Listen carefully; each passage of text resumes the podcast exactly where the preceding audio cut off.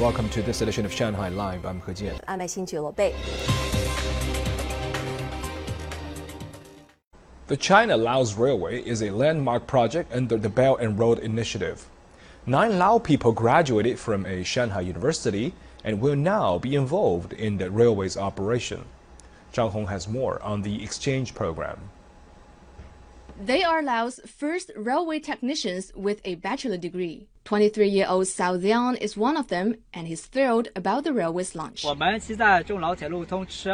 expect Laos to develop as rapidly as China and the people to live better and better after the launch of the railway.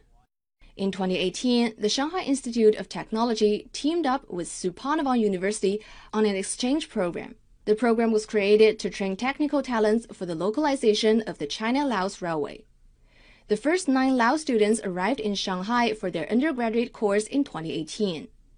One year later, they returned home and were assigned to the China Laos railway construction site for probation.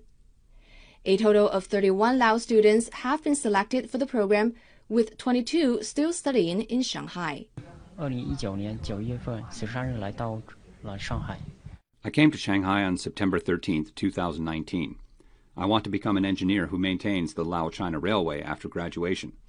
I will share what I have learned about railways in China with Lao people so that they understand it better, since we don't have a railway in Lao. Uh,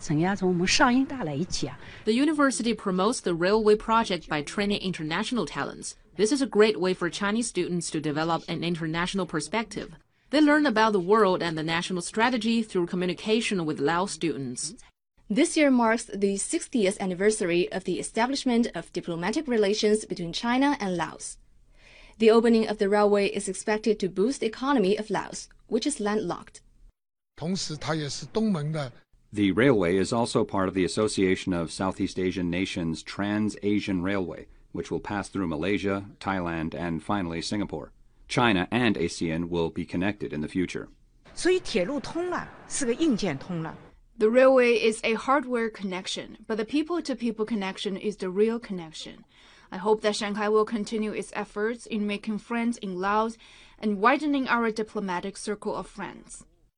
China is also launching a partnership with Laos on technological research. The Shanghai Institute of Technology unveiled an international joint laboratory on the China Laos Railway project that will cover technical issues.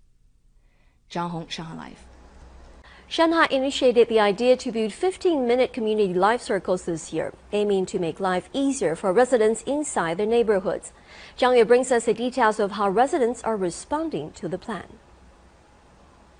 Residents at this neighborhood on Wanhangdu Road in Jing'an District were pleased to see the reopening of a nearby store that was closed for renovations about six months ago.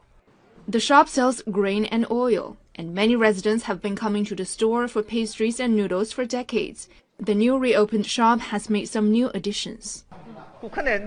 Residents are now able to customize their own noodles, such as birthday noodles and longevity noodles for seniors. In food preparation, creativity is as important as tradition. Joe said a delivery service is now available for seniors living by themselves. Outside of the city center in suburban Minhang district, 26-year-old barista Chen Lei owns a coffee shop. The coffee shop is located inside a community-operated workspace that was converted from a block of 30 spare apartments. It's a place for people to meet, socialize, collaborate, and start their own business. It has already become a home for several small companies. This is not only a village, but also a community for young entrepreneurs We want to see them to live and work here for the long term. This is why we need to provide a better 15-minute life circle.